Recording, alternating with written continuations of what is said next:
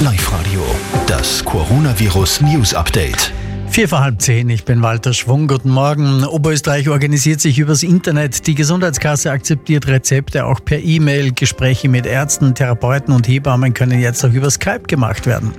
Die Corona-Krise sorgt am Grenzübergang Nickelsdorf für einen Megastau. Ungarn hat die Grenzen geschlossen. Nur ungarische Staatsbürger und der Güterverkehr dürften da weiterfahren. Und China hat den zweiten Tag in Folge nur noch eine einzige Neuerkrankung mit dem Coronavirus in der Millionenmetropole Wuhan gemeldet. Von hier, aus, von hier aus hat ja die weltweite Pandemie ihren Anfang genommen. Wir sind beim Oberösterreich.